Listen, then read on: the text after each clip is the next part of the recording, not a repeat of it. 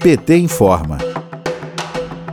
Na última semana, um grupo de empresários ligados ao setor de transporte de Minas Gerais foram denunciados por praticarem um sistema ilegal paralelo de vacinação, comprando e aplicando cerca de 50 doses do imunizante da Pfizer sem repassar ao Sistema Único de Saúde, o SUS, como determina a lei. Para o deputado federal pelo PT de São Paulo e ex-ministro da Saúde, Alexandre Padilha, os responsáveis pela compra dos imunizantes cometeram uma cadeia de crimes contra a saúde pública.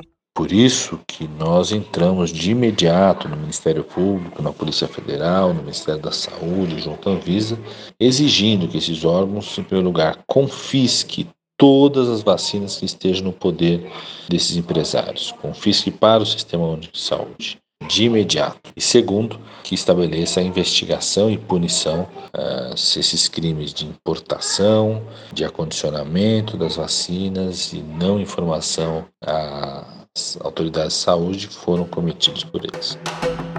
O caso foi descoberto pela revista Piauí e está sendo investigado pelo Ministério Público Federal e pela Superintendência da Polícia Federal em Minas Gerais. Em carta, a fabricante de vacinas negou qualquer venda fora do Programa Nacional de Imunizações. Padilha destacou que é importante que as autoridades confisquem as doses que ainda estejam sob o poder dos empresários para serem repassadas ao SUS.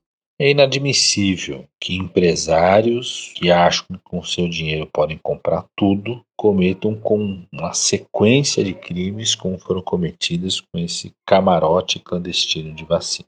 Esses empresários acreditam que podem ignorar as regras de importação de produtos da saúde para o nosso país, ignorar as regras de refrigeração, acondicionamento de vacinas no nosso país, burlar as regras estabelecidas de doação das vacinas compradas, no caso da Covid-19, e de formação às autoridades de saúde. A PF investiga a possibilidade dos imunizantes terem vindo para o país por meio de contrabando. O procedimento no Ministério Público Federal tramitará em sigilo e, se os fatos forem confirmados, além de indicar violação da legislação vigente, também terá a ocorrência de crimes relacionados à importação ilegal de medicamentos.